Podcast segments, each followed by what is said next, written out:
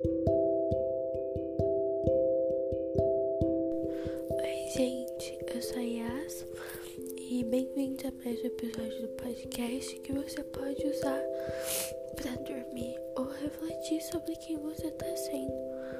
E hoje eu vim falar sobre algo que provavelmente o Luke Skywalker Skywalker devia entender muito bem. É, enfim, vamos lá.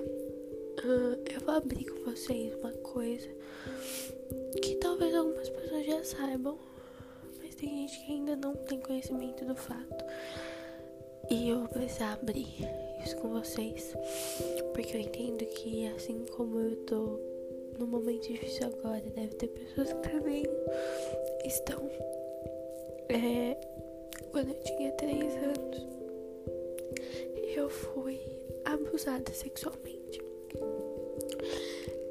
Eu era abusada frequentemente e isso era muito difícil para mim, porque eu não entendi o que estava acontecendo.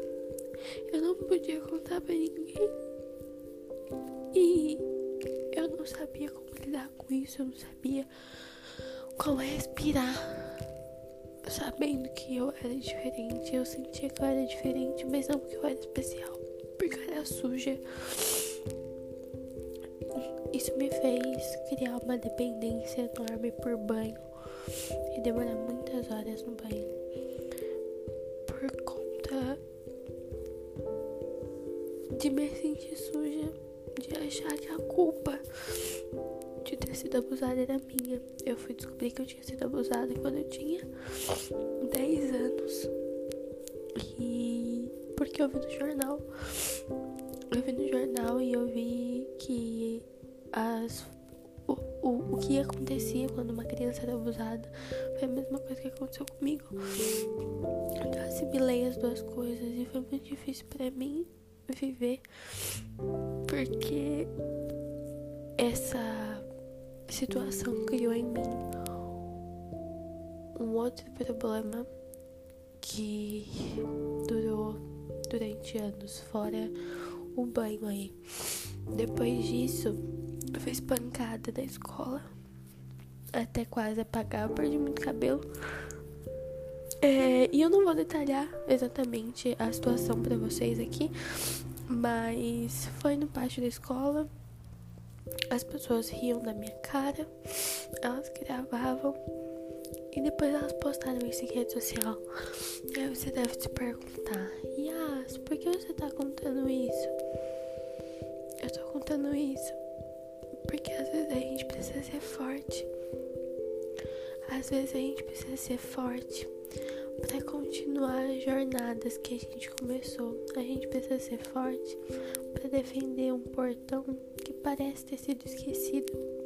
A gente precisa ser forte porque existe uma eternidade da qual a gente ainda vai viver. E muita gente já me perguntou como é possível acreditar em Deus, mesmo com todas as coisas ruins que já me aconteceram, porque o que eu abri aqui com vocês não é nem metade. E pensando sobre isso, antes eu sofria e eu não entendi o porquê disso. Mesmo tendo nascido na igreja, eu sofria, eu não conseguia entender, não fazia sentido para mim. Mas de um tempo para cá eu sofro. E eu entendo porque eu sofro. Antes eu sofria e eu não entendi o propósito disso, mas agora eu sofro. E eu entendo que Cristo é o propósito disso. Eu entendo que Cristo é o motivo pelo qual eu sofro. Isso para mim é uma honra. E vai dizer, tá, e você vai fazer o que com essas informações de abuso sexual e espancamento? Eu posso te contar o que eu vou fazer com elas. Eu vou curar pessoas, mas não porque o poder é meu, porque o poder é de Cristo. Existem pessoas hoje que vivem alienadas e presas dentro de abuso sexual, dentro de é, agressão doméstica, pessoas que vivem aprisionadas dentro de bullying na escola, de comentários ofensivos. Existem pessoas aprisionadas. Uh, a palavra sofrer, ela vem de sofrer, sofrer, sofrer, eu não sei falar, que, que vem do latim, né? E significa acorrentado. Existem pessoas acorrentadas com muitos traumas. E eu, infelizmente, estou acorrentada aos meus traumas. Mas os meus traumas, as minhas feridas, elas têm poder para curar pessoas. Não porque eu sou melhor que elas, não porque eu já lidei com isso, mas porque Cristo vive através das minhas feridas e através de Cristo essas pessoas vão ser curadas. Eu já tentei suicídio várias vezes, eu já devo ter comentado isso com vocês. E com certeza é uma coisa que ainda é latente na minha cabeça tentar suicídio. Eu não tento executar mais, né? Porque eu sei que eu não vou morrer. É, eu sei que não vai me levar a lugar nenhum. Mas eu tentei muitas vezes. Eu tentei muitas vezes. E enquanto eu tentava, eu me perguntava de onde vem essa força? De onde vem a coragem para continuar? Porque a coragem para continuar não é a mesma coragem que eu tenho para tirar minha própria vida.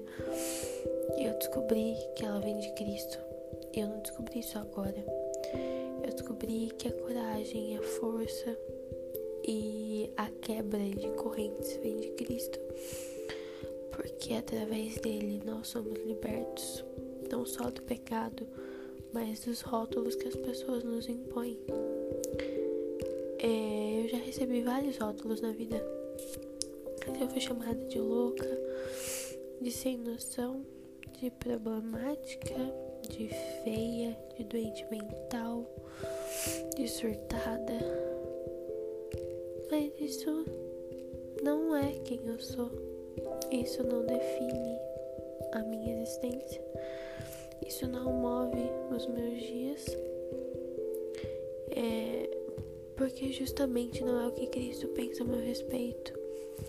Se Cristo, que é Cristo, Filho do Deus soberano, o homem que carregou sobre si os meus pecados e a ira do Deus vivo, me escolheu porque eu precisaria de um outro humano para me escolher.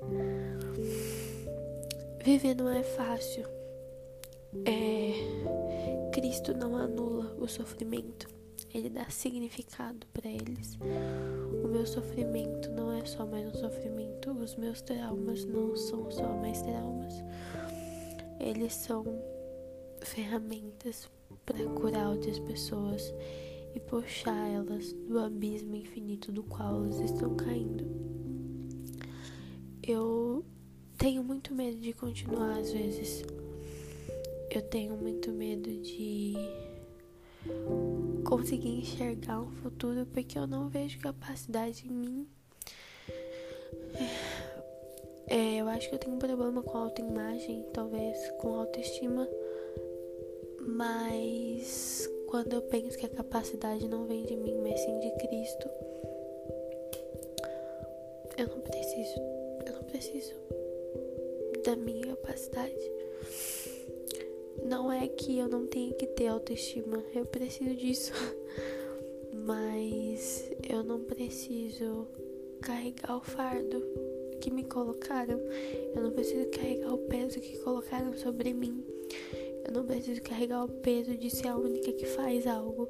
Eu não preciso carregar o peso de ser irresponsável porque eu deixei de fazer algo. Eu não preciso carregar o título de preguiçosa. Porque eu não fiz algo, porque algum dia eu não consegui levantar da cama. Isso não define quem eu sou. As vezes que eu errei e que eu cometi pecado contra os meus irmãos não definem quem eu sou. Não porque eu seja boa, mas porque foram por esses pecados, por essa IAS que erra, que Cristo morreu. E sabendo disso, tendo convicção disso, eu posso descansar. Porque eu sei que enquanto eu tô aqui, isso é temporário, mesmo doendo absurdamente, porque eu sou humana.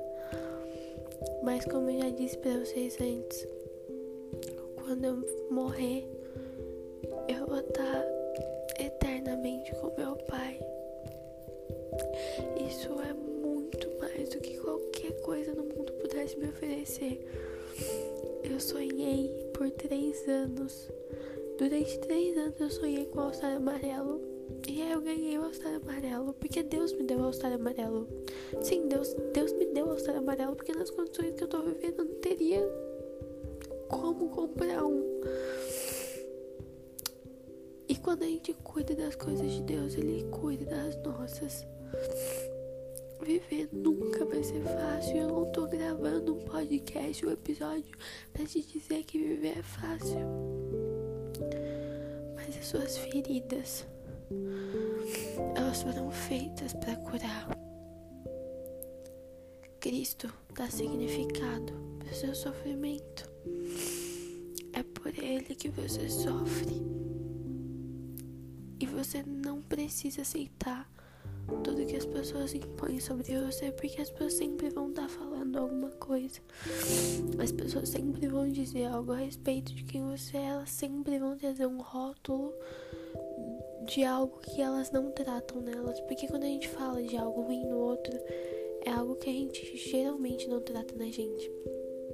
Mas eu quero te lembrar que o que Cristo pensa sobre você é que Ele te ama, Ele te escolheu e nenhum adjetivo, nenhum nada que as pessoas das pessoas físicas, os seres humanos possam te empregar é a definição de quem você é. Nem o seu nome define quem você é. Ele pode definir o que as pessoas gostariam que você fosse, mas quem você é, só Cristo quem define. Quem você é, é só o nosso Pai que define. O sacrifício de Cristo não foi em vão. Quando ele disse que no mundo a gente teria aflições, mas a gente precisava ter bom ânimo, é porque ele caminhou aqui. Ele precisou empurrar o próprio corpo contra os pregos que estavam no pé para conseguir respirar, porque a caixa torácica dele não estava conseguindo abrir. E quando ele gritou Tetelestai, ele gritou por você. Ele consumou os seus pecados. Ele buscou a chave do inferno e te libertou da condenação eterna. E agora você é considerado justo. E respondendo a pergunta de onde vem a força, a força vem de Cristo. A força vem de Cristo porque viver não é fácil. A força vem de Cristo porque os traumas ainda doem ela vem de Cristo, porque mesmo que todas as coisas estejam dando errado, todas as coisas cooperam para o bem de quem o ama.